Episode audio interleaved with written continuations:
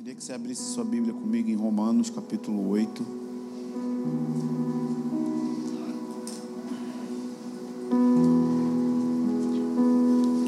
Quero começar a falar um pouco essas, esses domingos que, que eu estiver ministrando sobre prática da presença de Deus.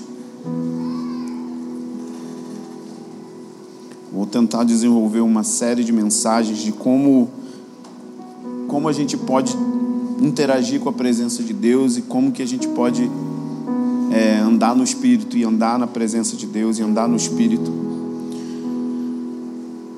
Romanos 8 é um capítulo maravilhoso, dá para você tirar tudo ali, tem tudo que a gente precisa, uma espécie de pacote da vida cristã, de vários assuntos. Então, Paulo ele é muito abrangente. O livro de Romanos, na verdade, é um livro maravilhoso de se ler. Nós vamos olhando no capítulo 1, Paulo falando sobre a ira de Deus, depois nós vamos falar, vamos ver sobre os judeus e os gentios, todos eles estando debaixo da, do pecado e também necessitando de salvação. No capítulo 3, nós olhamos a justiça de Deus, a cruz, o que a cruz fez. No capítulo 5, a gente vai ver a paz de Deus, né? Quando nós somos justificados, nos apresentamos diante do Senhor em paz. O capítulo 6, ele fala sobre a nossa morte em Cristo, como nós morremos para o pecado. O capítulo 7 é o capítulo mais mal compreendido do livro de Romanos, quando Paulo começa a falar que o bem que ele quer fazer, ele não consegue. Já viu isso? Quantos já viram isso em Romanos? Esse capítulo que a gente fica usando para só para dizer só para autenticar nosso pecado. Aí a gente pega esse versículo. Não, mas é porque o bem que eu quero eu não consigo. Só que Paulo está escrevendo no capítulo 7, é, de, ele está falando a respeito dele antes da obra do Espírito. Como que era Paulo antes da graça? Como que era Paulo quando ele tinha só a lei? Porque ele era um homem que observava a lei. E quando ele não tinha o Espírito Santo, ele não tinha força para obedecer a lei. Então ele está dizendo o seguinte: sem o Espírito Santo, eu tenho as regras eu tenho os mandamentos de Deus, e os mandamentos de Deus estão fora de mim. E os mandamentos de Deus, um dos mandamentos de Deus é não adultere. E ele está dizendo que, mesmo que ele queira fazer o bem de não adulterar, ele não consegue. Mesmo que ele não consiga é, é, fazer o bem de andar em santidade, ele não consegue. Então a lei de Deus está só condenando ele, e ele não tem força espiritual para obedecer os mandamentos de Deus. Então, o capítulo 7 de Romanos não pode ser um capítulo que a gente usa para autenticar nossas falhas, nosso pecado. Aquilo é um capítulo que está falando de alguém que conheceu a lei de Deus, que começou a ler a Bíblia, viu que existiam mandamentos de Deus ali, mas que quando ele tentava cumprir o mandamento de Deus, ele fracassava, porque ele não tinha poder, ele não tinha graça, ele não tinha força para viver aquilo que Deus estava mandando e que Deus estava ordenando. Então, quando chega no capítulo 8, Paulo começa a explicar a maneira pelo qual nós devemos viver para obedecer os mandamentos de Deus. Qual é o poder, qual é a capacitação necessária para que você ande em santidade, para que você obedeça ao Senhor, para que você obedeça a Bíblia, para que você ande no poder do Espírito Santo. Então ele começa a explicar isso, dizendo o seguinte, no versículo 1: Portanto, agora já não há condenação algum, alguma para os que estão em Cristo Jesus. Ponto. Quem tem uma versão diferente dessa aí? Alguém tem uma outra versão diferente da meio do século 21? Como é que está a sua? Deixa eu ver se essa Bíblia aqui, rapidinho, traz aqui para mim. Vamos ver se eu preciso jogar lá no fogo.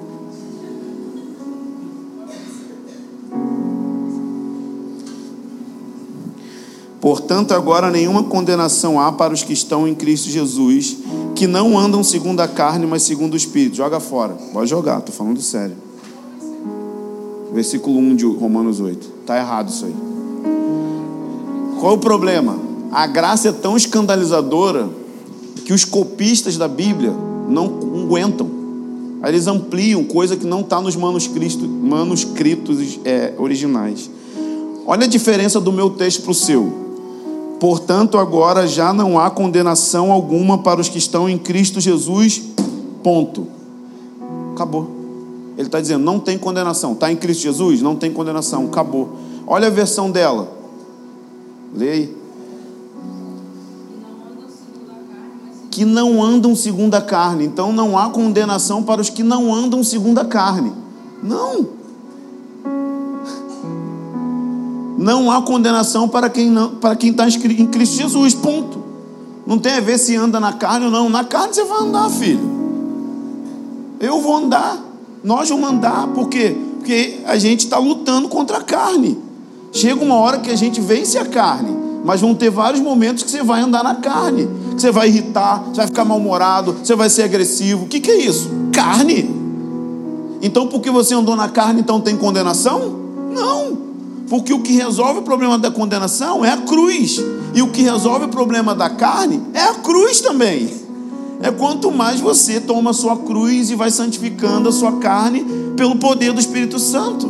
E não se eu ando na carne eu estou condenado, se eu ando no Espírito eu estou salvo. Não. É se você teve fé na obra salvífica de Jesus. Isso te livra da condenação, de toda condenação. Então essa, essa Bíblia está muito furada. E tem várias outras passagens que a gente vê nas escrituras que quando você vai olhar, como que você faz para descobrir quando tem um, um gato? O, o, Haroldo fala que isso é gato. Sabe o que, que é gato? Só aí nas comunidades do Rio que você vai ver, né? Gato rouba energia. Então isso rouba o poder da palavra de Deus. E como que descobre para ver se tem gato? Quando você pega dez versões, as dez estão iguais, uma está fora. Cara, aquele cara ali adicionou. Então tem versões da Bíblia que são terríveis. Bíblia Viva, NVI, ux, terrível. Os caras mudam o contexto teológico. A mensagem do Eugene Peterson. Tem uma passagem da, da mensagem que, que diz assim: Deus é bom, mas não é bobo. Pelo amor de Deus! Tipo, ele arranca todo o peso teológico. A mensagem é muito boa para você ter uma linguagem poética, só que às vezes ele quer tornar o texto tão acessível em termos intelectuais que ele tira o peso do versículo. E a gente não aguenta ficar escandalizado com a graça. É, está em Cristo Jesus. Ponto. Não tem condenação. Se você está em Cristo, se você creu na cruz, se você realmente tem fé na obra de Jesus, não tem condenação. O diabo não te condena, você não se condena, ninguém te condena. Agora, andar na carne e no espírito é outro estudo. Não tem a ver com salvação, tem a ver com andar nas dinâmicas da presença de Deus. E porque você não tem condenação, você pode andar na presença de Deus e parar de andar na carne. Tá claro isso? Porque é isso que todo o capítulo de Romanos está falando, capítulo 8. Então vamos olhar esse versículo 5 e 6. Os que vivem segundo a carne, as coisas do espírito. E aí está espírito com letra maiúscula. Então ele está falando do Espírito Santo. Os que vivem segundo a carne pensam nas coisas da carne, mas os que vivem segundo o Espírito Santo nas coisas do Espírito Santo. Pois a mentalidade da carne é morte, e a mentalidade do Espírito é vida e paz. Ao verso 10: Se Cristo está em vós, embora o vosso corpo seja mortal por causa do pecado, o Espírito é vida por causa da justiça. Então, se você está em Cristo, você tem o Espírito Santo, e porque você tem o Espírito Santo, você pode desenvolver a mentalidade do Espírito Santo. Pensar de acordo com as coisas do Espírito Santo vai fazer com que você se livre da sua vida da carne. E o que é carne? Bom, muita gente faz confusão com isso. Carne não é só o seu corpo, faz parte da carne o corpo. Mas carne basicamente começa numa coisinha chamada alma. Todo mundo aqui tem uma alma. Todos vocês têm alma. E o que é a alma? A alma é onde habita os seus desejos, suas emoções. É o que os psicólogos chamam de psique. Ali é sua alma. Então a carne não começa na carne, começa nas emoções. Se as suas emoções não são subjugadas pelo Espírito Santo, o seu corpo vai ser guiado pelas suas emoções. E aí sabe o que vai acontecer? Vai dar ruim. Se você for guiado por tudo que você sente vontade de fazer, pensa comigo. Quantas vezes você sente vontade de enforcar sua esposa? Em um ano. Gente, agora virou geral querubim aqui. Você briga, gente, vocês brigam. E casal que diz que nunca brigo, eu digo assim, tá errado. Não tem paixão. Todo casal briga. Só que você não pode ser guiado sempre pela sua vontade. A vontade é desganar. Mas pensa, se você sempre for guiado por, por todos os seus desejos e deixar que esses desejos se manifestem no seu corpo, isso é carne que Paulo está tentando explicar. Quando você fica ansioso, tem gente que quer emburacar na comida. O que, que é isso? Glutonaria. Onde que começa a glutonaria? Na alma. Você está tendo um transtorno emocional. E por causa do transtorno emocional, você está tentando satisfazer a sua carne para aliviar esse transtorno. Então tudo começa nas emoções. Então a gente começa a ser guiado pelos nossos desejos, pelos nossos pensamentos, as nossas emoções, e a gente precisa de um meio físico para aplicar isso que a gente está sentindo vontade de fazer. Isso é carne. Então Paulo está dizendo que existe uma consciência do Espírito, e essa consciência do Espírito é maravilhoso ver isso na vida de Jesus. Veja bem, a maneira que você pensa e no que você pensa, em como você pensa, durante a sua vida, no dia a dia, ela vai modelar a sua consciência. E o que é consciência? Eu li esse, esse, essa coisa sobre consciência, achei maravilhoso. Consciência é o sentimento, o conhecimento que permite ao ser humano vivenciar, experimentar ou compreender os aspectos do mundo interior. Vou repetir, porque precisa meditar nesse, nesse, nesse conceito. Consciência é o sentimento, o conhecimento que permite a todos nós vivenciar, experimentar ou compreender os aspectos do mundo interior. Então, a realidade do qual você se torna consciente é a realidade que você libera. Por que, que os avivalistas, os homens de Deus, quando entravam num lugar, por exemplo, Charles Finney, isso é uma coisa que eu tenho inveja. Pensa uma coisa que eu invejo, é isso. Quando ele entrava num lugar público, ele não dava um folheto, ele não estava orando, ele não estava fazendo nada. As pessoas começavam a cair de joelhos, confessando pecado. Sabe por que isso acontecia? Porque ele estava muito mais consciente das coisas do céu do que das coisas da carne. E aquilo que você se torna mais consciente é aquilo que você libera no ambiente. Por exemplo, se eu me torno mais consciente da minha depressão, o que, que eu libero no ambiente? Peso, depressão. Isso é muito real, gente. Quanto mais consciente você se torna de uma realidade, é aquilo que você vai liberar para as pessoas. É isso que você vai liberar no ambiente. E quando você começa a se tornar mais consciente e é isso que a gente precisa. Você não precisa pedir para o Espírito Santo simplesmente vir. Você precisa pedir para o Espírito Santo aumentar a sua consciência da presença dele dentro de você. Olha o que é consciência. Conhecimento que permite o ser humano vivenciar, experimentar, compreender aspectos do mundo interior. É quando você toca uma realidade que está dentro de você o poder de Deus que ressuscitou Jesus de dentre os mortos, pensa nisso, é isso que Paulo explica. A força e o poder que tirou Jesus da tumba, Paulo diz que está dentro de nós quando estamos em Cristo.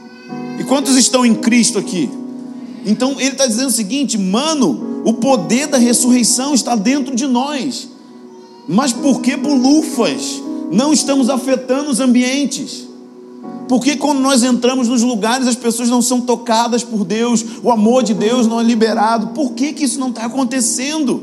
Porque a gente está mais consciente da nossa carne, dos nossos problemas. Pensa que isso é uma coisa que está acontecendo toda hora com a gente. Nós meditamos nos problemas, nós meditamos nas nossas crises.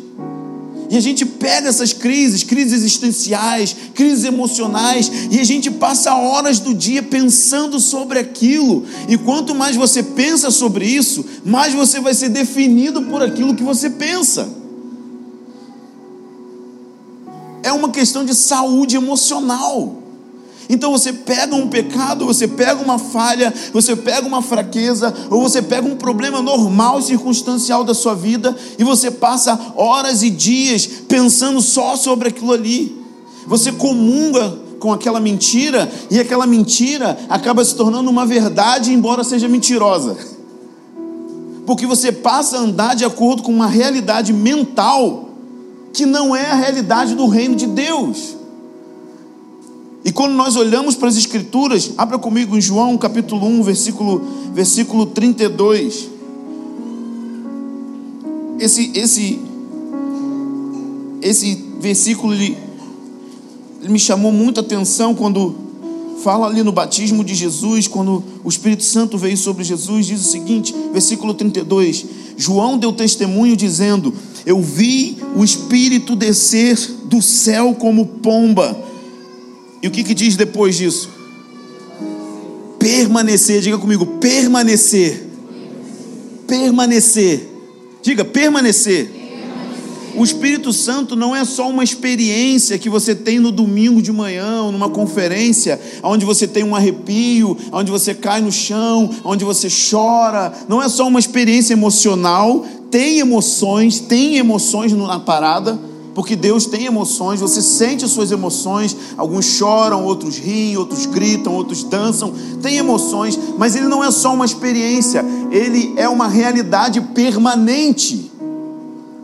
O Espírito Santo veio sobre Jesus e permaneceu. Essa era a característica que João Batista viu. Eu vi o Espírito Santo descer sobre ele como pomba. E essa pomba permaneceu sobre Jesus. Sabe por que a pomba permaneceu sobre Jesus? Porque Jesus ele era muito mais consciente da realidade do Espírito Santo do que da sua própria carne, do que as coisas circunstanciais. Jesus ele não era abalado pelas circunstâncias. Olha isso aqui. Lucas capítulo 4. É porque a gente olha as escrituras e a gente às vezes pensa que talvez é um folclore tipo do Curupira ou mula sem cabeça, não sei o que a gente pensa da Bíblia.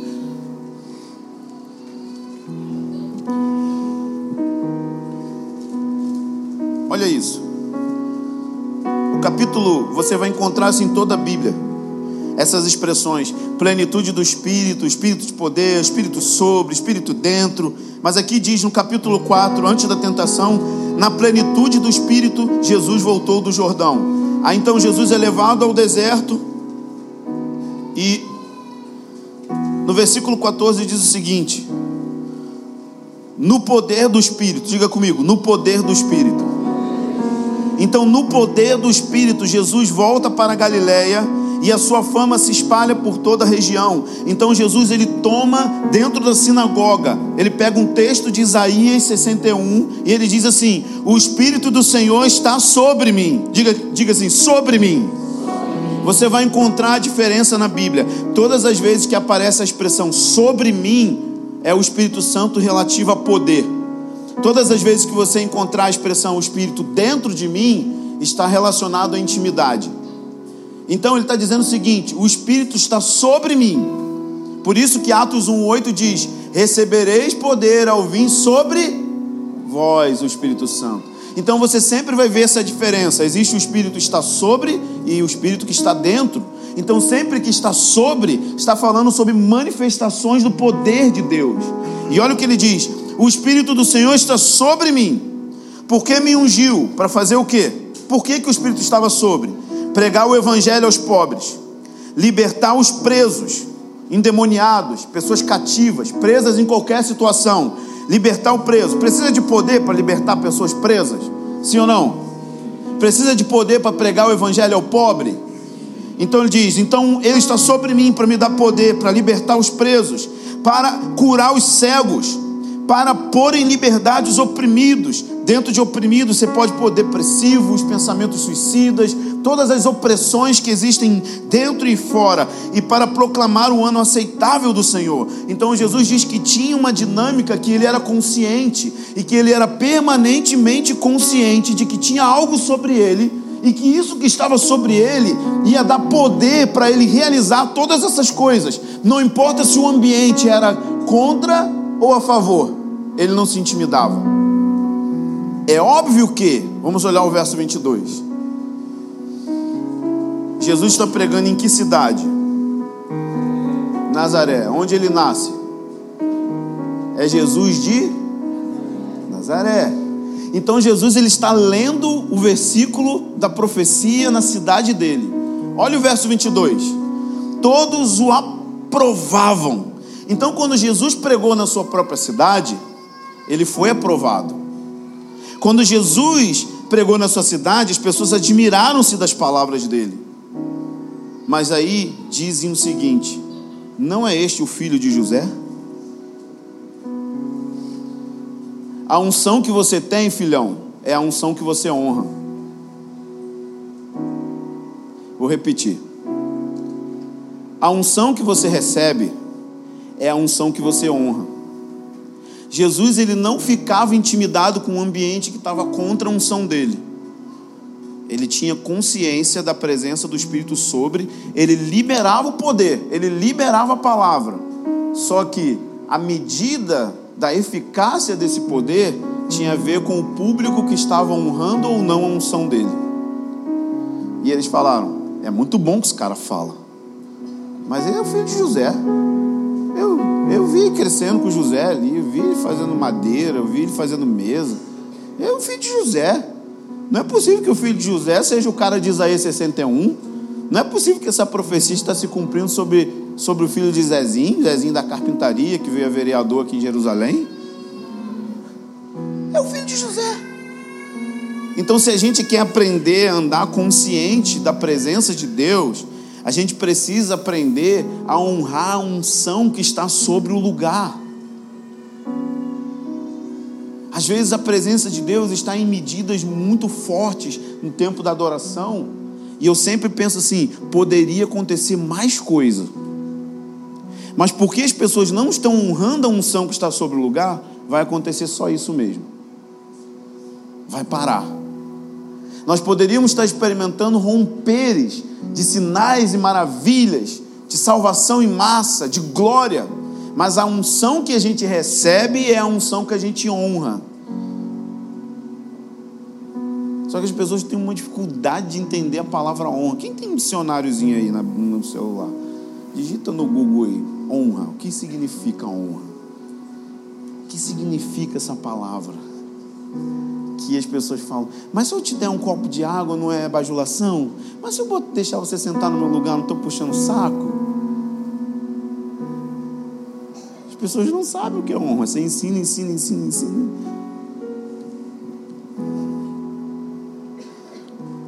Honra. Consideração devida a uma pessoa que se distingue, que está acima, corajosa, virtuosa que tem uma dignidade conferida pela observância de certos princípios. Então você tem que olhar para Deus e entender que Ele é maior do que tudo e que Deus dá unção para homens. E que a unção respeitada em homens afeta o ambiente de uma maneira maior. Não é que Deus não está tocando pessoas, ele está tocando, mas pode ser muito mais poderoso quando a gente respeita aquele que está liberando. Quando a gente se torna consciente, fala: Uau, esse cara tem algo e eu quero que ele tem. Estamos junto? Olha isso aqui. Lucas 8.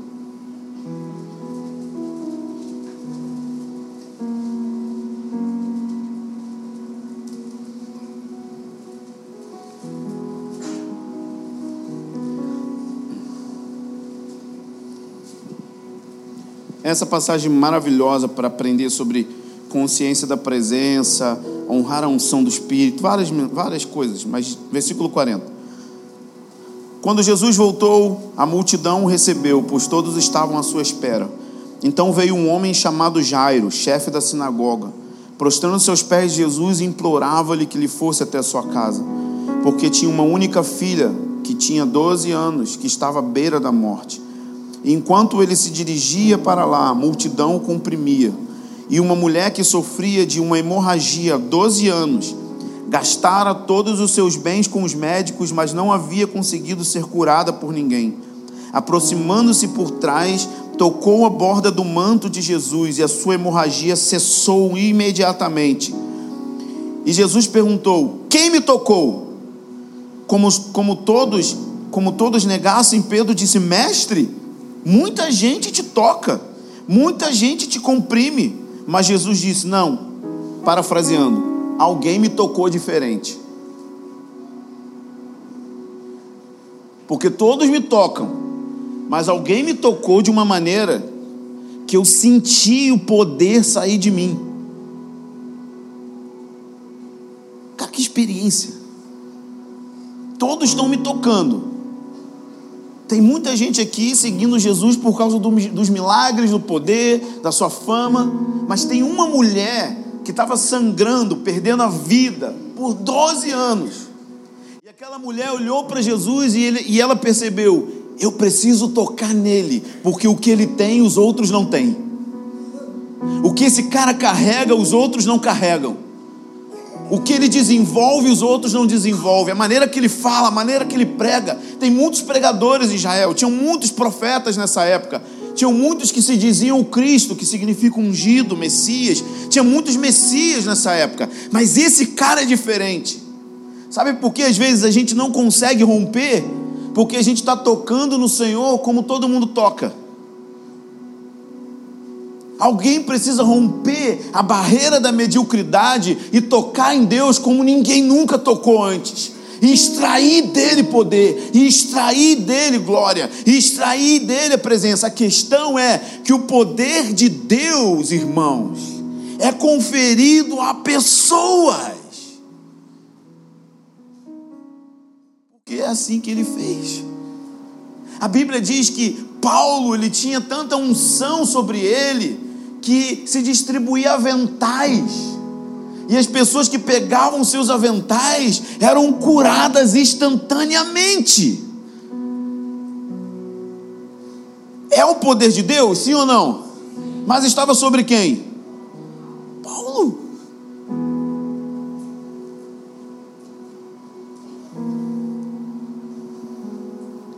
Isso é incrível.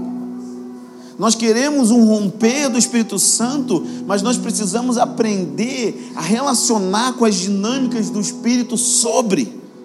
Por isso que a Bíblia diz que o Espírito Santo ungiu Jesus Cristo de Nazaré com poder para desfazer as obras do diabo. Então, quando as pessoas tocavam em Jesus, não existia um parâmetro doutrinário de que aquela era a forma que se iria curar. Em qual seminário essa mulher aprendeu isso? Que tocar só na roupa de Jesus ia sugar por. Não tinha. O que tinha era uma crença, uma fé e um respeito por aquilo que aquele homem carregava. E assim é nos avivamentos. Quando as pessoas começam a distinguir que existe uma unção definida em cima de uma pessoa ou sobre um lugar, não só pessoas por que, que as pessoas às vezes viajam lá para a Califórnia, lá para Bethel, lá para o IHOP, lá nos Estados Unidos? Porque tem alguma coisa geograficamente naquele lugar acontecendo. Então você vai lá em respeito e honra. Não é tietagem, não é simplesmente porque é uma moda, mas quando você vai com o coração correto. Todas as vezes que eu fui, eu voltei diferente porque eu estava respeitando aquilo, e a questão é, não é simplesmente, e essa é a diferença entre bajular e honrar. Quando você é só um bajulador, você só quer a pompa daquilo ali. Você quer ir lá, você quer cair, você quer tremer, você acha legal, os caras pregam em inglês, porque é assim no Brasil, pregou em inglês, todo mundo ouve. Eu vou, eu vou fazer um curso de inglês, vou pregar só em inglês para vocês. Se falar inglês, todo mundo respeita. Eu falo a mesma coisa que o gringo fala, só que em português e com gíria carioca, ninguém presta atenção. Mas se eu falar em inglês, todo mundo vai ouvir. É a mesma coisa. Mas a questão é que eu preciso entender que quando eu honro o que a pessoa tem, eu me torno responsável por aquilo que eu recebi. Então, Rick Joyner, um profeta muito legal, um cara falou assim para mim: transfere para mim a unção de escrever livros. Aí ele falou assim: leia 15 livros por mês. E você vai escrever livros. Eu posso orar por você, mas se você não é responsável por aquilo que você recebe. Ou seja, se você não está interessado em viver aquilo que lhe foi conferido. As pessoas chegam para mim, eu quero que você tenha, eu quero essa unção, eu quero essa paixão, eu quero essa vida de oração, mas ele não pega na Bíblia. Ele não faz o que eu falo para ele fazer. Não obedece aquilo que eu direcionei. Para que, que você acha que eu prego aqui todo domingo? Você acha que. Você acha que é tipo assim, uma parada só para entreter vocês? O que eu prego aqui é um direcionamento para a sua vida. É para você viver. Todos vocês. É para vocês buscarem ajuda e praticar. Não é uma coisa só para entreter. No próximo domingo você já esqueceu o que eu falei nesse, nem viveu e quer que Deus fale com você, mas você nem obedeceu a última coisa que ele falou. Isso é desonra. Poucas pessoas entendem o que é um pregador e o desgaste físico de um pregador, o desgaste mental de um pregador. Eles não entendem. Eles acham que esses cinco ou seis versículos que eu anotei ontem é bobeira. Não entendem. Dizem que uma pregação de 40 minutos equivale a uma máquina de roupas lavada à mão. De 40 minutos. Pegar uma, aquela máquina de lavar grandona e lavar tudo na mão, bem lavadinho. Mas eu acho que isso é muito pequeno. Muito pequeno comparado ao desgaste emocional e mental. E se você for um avivalista, é muito pior. É quase uma maldição. Viver ansioso para que as pessoas vejam o que você está vendo e elas não vêm durante anos.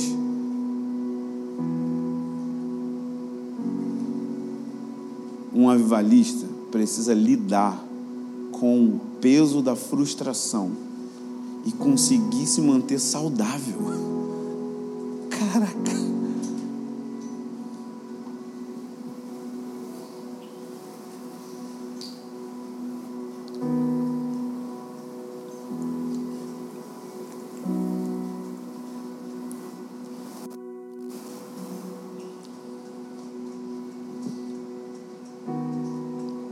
Custa isso?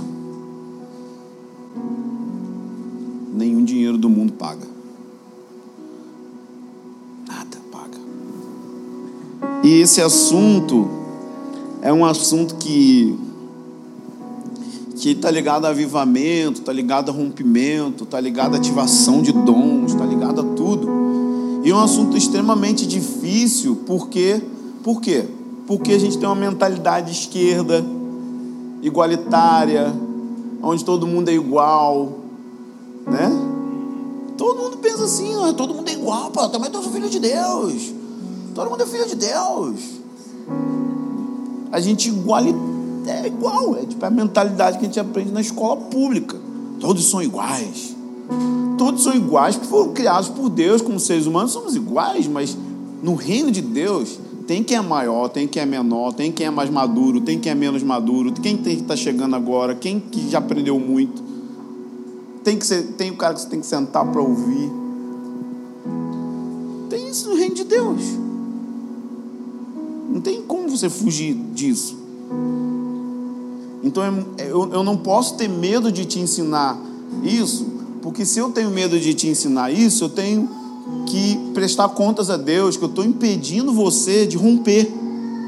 Eu estou impedindo você de crescer, eu estou impedindo você de ir em níveis muito, muito maiores no Senhor, e principalmente no que diz respeito, a gente vê uma maior explosão de milagres nesse lugar, haver uma explosão de glória nesse lugar, haver uma explosão de pessoas andando debaixo dessa consciência do Espírito Santo.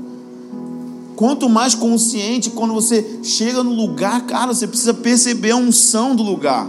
Você não pode ficar com um coração insensível, você precisa olhar as ações do Espírito Santo no lugar. Eu consigo perceber isso, aí eu consigo me conectar com aquilo, e aí eu percebo, cara, se a gente conectasse junto com isso, ia ser uma explosão de ministração, de milagres, de dons, numa medida que a gente nunca viu antes. Gente precisa aprender a andar consciente disso, se tornar consciente de que, cara, tem alguém que eu preciso tocar. Eu quero tocar essa unção, eu quero tocar isso que Deus está fazendo, mas não como todo mundo. Está todo mundo aqui, está todo mundo ouvindo, mas alguém precisa tocar de uma maneira que faz cessar a sangria, aonde a morte vai sair da sua vida, aonde você vai alcançar o poder da ressurreição, e você vai experimentar isso em todas as áreas da vida. Amém? Faz sentido para vocês isso?